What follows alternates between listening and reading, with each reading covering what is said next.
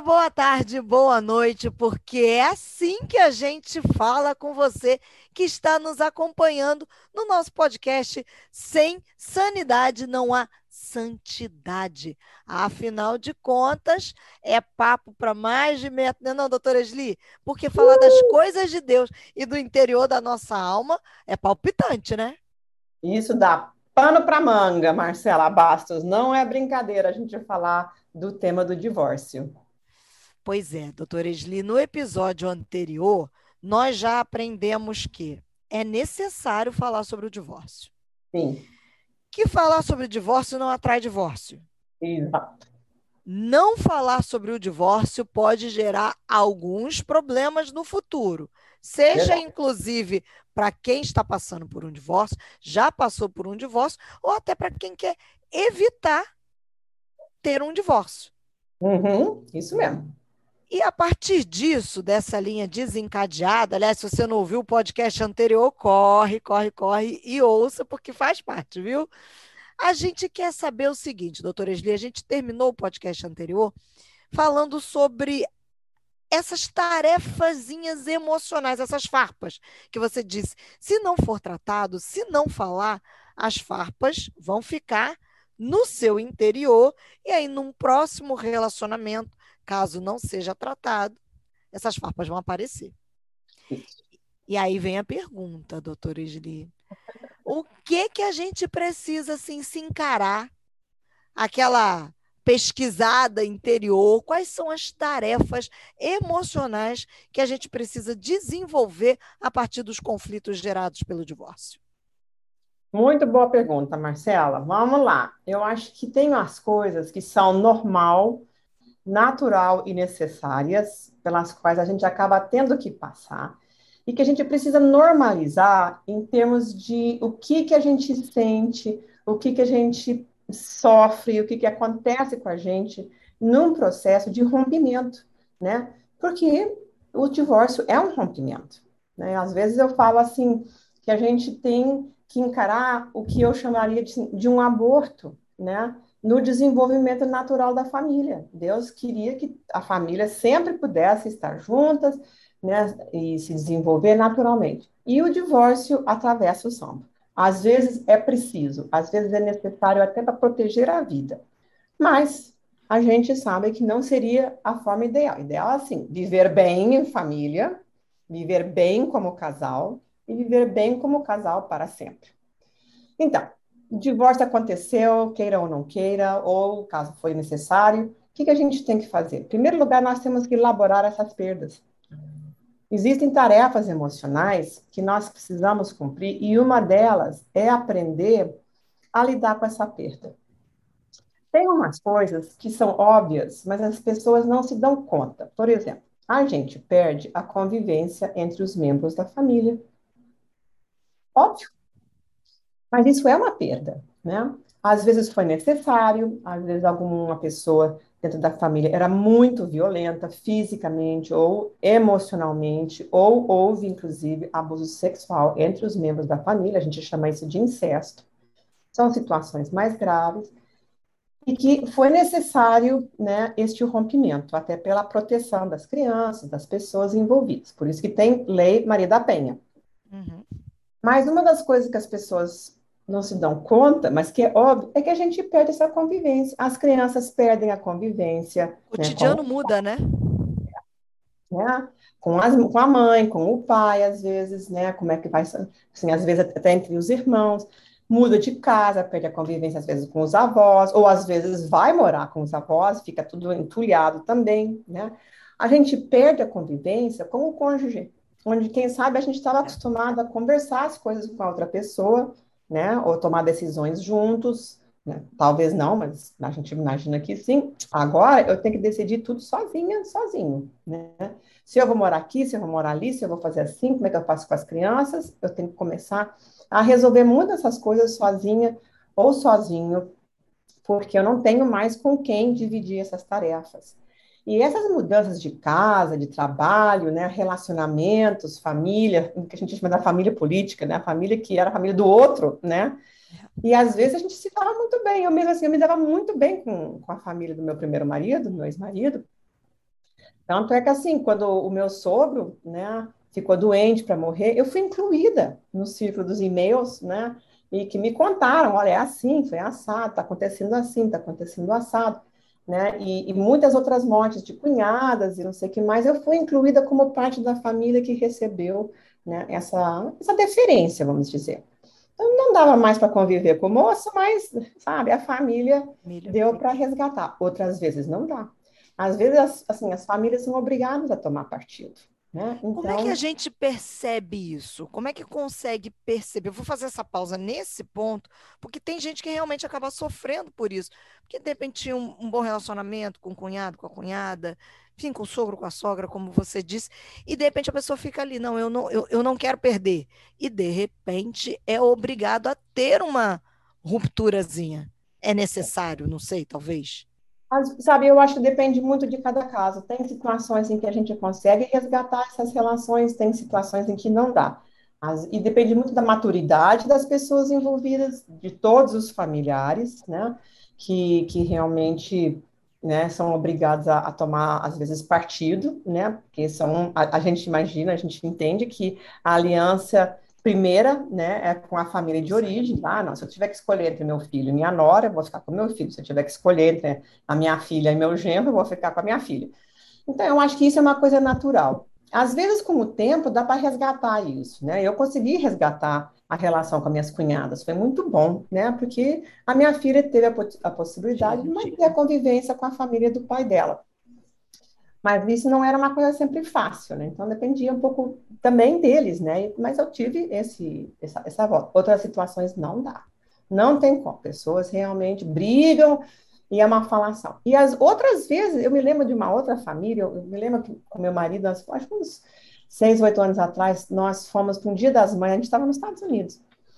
E nós fomos almoçar com todo mundo da família com a qual nós estávamos hospedados. E foi muito interessante. Por quê? Fomos almoçar com o senhor da casa e a sua terceira esposa. E fomos juntas, todo mundo junto com a primeira esposa, que era mãe dos dois filhos dele, e fomos junto com um dos netos, e a mãe da primeira esposa também foi junto, né? A primeira sogra. Gente, só quem não estava no cenário era a segunda esposa, alguém da segunda é, esposa? É, ela, ela não tinha, realmente não estava muito, não foi um casamento que durou muito pouco, não, não apareceu muito no pedaço. Então, estava todo mundo lá, santa paz de Deus. Todo mundo de boa, conversando, como, sabe, normal. De... Então, quando a gente cura essas fatos, a gente lida bem com essas perdas, com essas coisas, às vezes lá na frente dá para resgatar isso, e às vezes não. Não vou te dizer que isso é comum, mas também, assim, às vezes acontece, né? Afinal de contas, a gente vê no Velho Testamento aqueles homens com um monte de mulheres, um monte de famílias, e havia, e havia uma convivência, né? Então, às vezes dá e às vezes não dá, né? Uma outra coisa que a gente perde também é o estado civil. Engraçado, né? As pessoas acham isso assim, mas eu me lembro da minha mãe falar, ah, as, pessoas, as mulheres viúvas, elas têm muito mais honra e mais respeito e valor na nossa sociedade do que as mulheres desquitadas ou as mulheres divorciadas, né?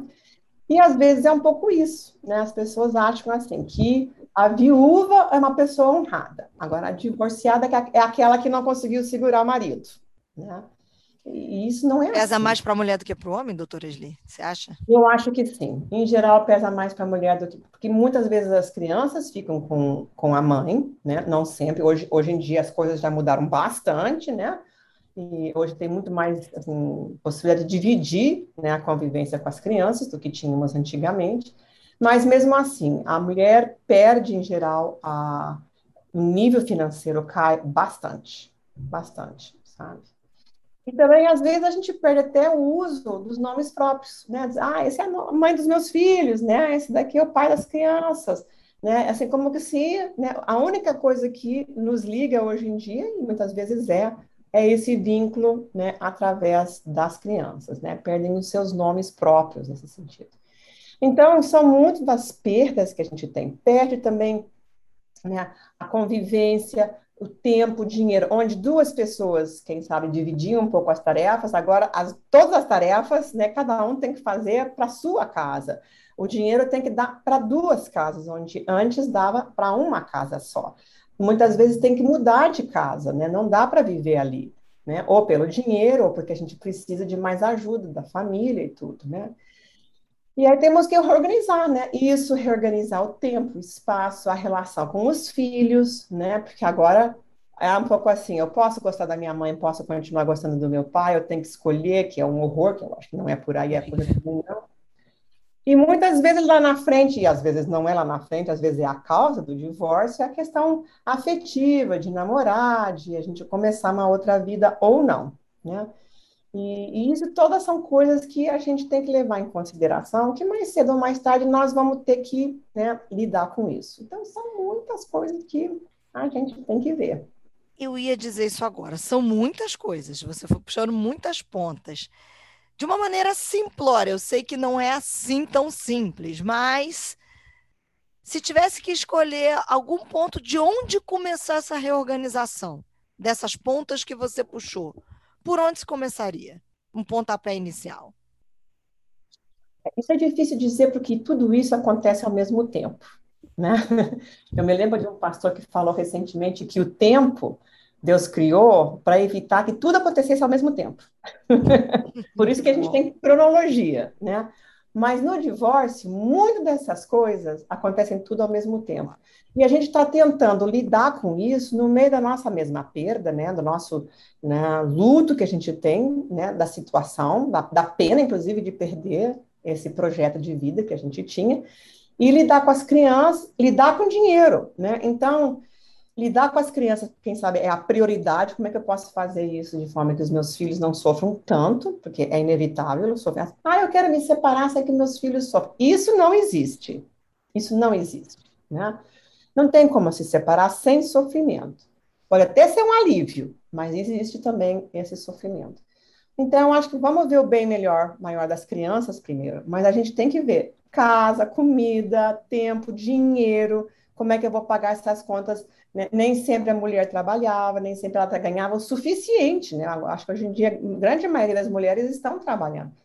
Mas o que ela ganha? Dá para pagar tudo que elas precisam, né? Nem sempre os homens ficam no pedaço, né? Nem sempre pagam a pensão, né? Ah, outras vezes eles já estão alinhavados com outras famílias, às vezes a, a mulher também, né? Mas estão alinhavados com outra família, o que exige que o dinheiro também seja dividido com outra família. Então, é, são muitos fatores. E eu acho que isso que a gente tem que entender, né, que são muitos fatores. É muita coisa ao mesmo tempo, no meio de muita depressão, muitas vezes. É um, diria eu, um malabarismo para equilibrar as dores, as emoções e as tarefas que devem ser feitas. É desgastante, né? É. E às vezes não dá tempo para a gente pensar muito, sabe? É aquela coisa assim, eu tenho que fazer isso, eu tenho que fazer aquilo, eu tenho que fazer isso, eu tenho que poder dar conta, eu tenho que poder pagar as contas, eu tenho que poder cuidar dos filhos, eu tenho que poder né, ver que não falte nada para as crianças. E aí, nisso tudo, a gente, especialmente a gente mulher, né, se perde nisso tudo. Então, quando é que eu tenho tempo, assim, para tomar um banho sozinha, sabe? Sem pimpolho na porta, né, da gente poder respirar, fazer um, uns minutos de oração, sabe? E, muita aflição, aprendendo muitas vezes modalidades novas de, de lidar com a vida, né? Lidar com conta bancária, lidar com né, dinheiro, pagar aluguel, pagar aluguel do trabalho, não sei o que mais, escola, colégio, muda, não fica igual. E são muitas decisões. E a mulher, especialmente, fica muito sobrecarregada e sem, nem, nem sempre tem muita ajuda também. A gente tem algumas coisas para puxar para o próximo, porque nós vamos ter mais um episódio falando sobre a questão do divórcio. Ah, mas eu queria fazer uma, um, só mais um, não, mais de repente mais dois, mais três. Mas eu queria fazer uma pergunta, não sei se vai dar para você responder ainda nesse, mas para começar, porque diante disso tudo existe a questão é, dos sonhos, que, querendo ou não, estão rompidos nesse momento. Como é que se sobrevive a uma ruptura, desse tipo com tantas coisas para serem feitas depois de tantos sonhos? Eu acho que é difícil. O que me ajudou pessoalmente foi uma passagem de Isaías 54, que fala que o Senhor, teu Criador, ele será o teu marido. E ele foi meu marido muitos anos, né? Até eu voltar a me casar, quando, ele, quando eu me casei, o Senhor me levou no altar. Ele me levou da mãozinha, assim, né? E me entregou a, ao meu príncipe, né? É que realmente ele também escolheu para mim. Mas é assim, é, é um negócio muito difícil, né? Nesse sentido da gente conseguir né, lidar com tudo isso. Mas o que me ajudou foi realmente os, os amigos, né? Que ficaram junto comigo, especialmente as amigas, né? A, a, minha família, firme e forte, que, que também me apoiou no que puderam, mesmo de longe, né? O Senhor, né? A minha relação com Deus, o consolo que vem dos céus. Eu estava, às vezes, muito chateada com Deus, como é que Ele deixou isso acontecer, né? Mas, ao mesmo tempo, de onde é que vai vir o meu socorro, se não do Senhor, né? E isso me ajudou. Eu tive também uma família da fé que me abraçou, né? A igreja me abraçou, me sustentou os irmãos, as irmãs né, na igreja também souberam né, andar junto comigo, chorar junto comigo, né, me oferecer consolo, me oferecer ajuda. Isso foi muito bom, isso foi muito bom. Uma vez eu precisava aqui ali um pouco de dinheiro emprestado, aí eu emprestava, depois eu pagava, conseguia pagar de volta para comprar uma coisa, uma coisa diferente, né? Então foi, foram assim muitas pessoas que me ajudaram. Não teria conseguido fazer isso sozinha, sozinha, sozinha, né? E as amigas, eu acho que as amigas foram muito importantes. Eu me dei conta que a gente vive sem marido, Marcela, mas a gente não consegue sem amigo não vive. nem sem as amigas, não, sabe? Amiga é um negócio muito precioso. É, é algo vindo de Deus, né? As amigas, assim, e o Senhor, o Senhor que é, assim, fundamental nisso tudo. Se Deus não tivesse me dado esperança, de dias melhores, ó, isso vai passar. Isso é uma fase, isso é um tempo, né? É um vale da sombra da morte, mas você vai sair do outro lado, você vai ter a misericórdia, né, que vai te acompanhar todos os dias na casa do Senhor. E foi assim, foi realmente o que me ajudou.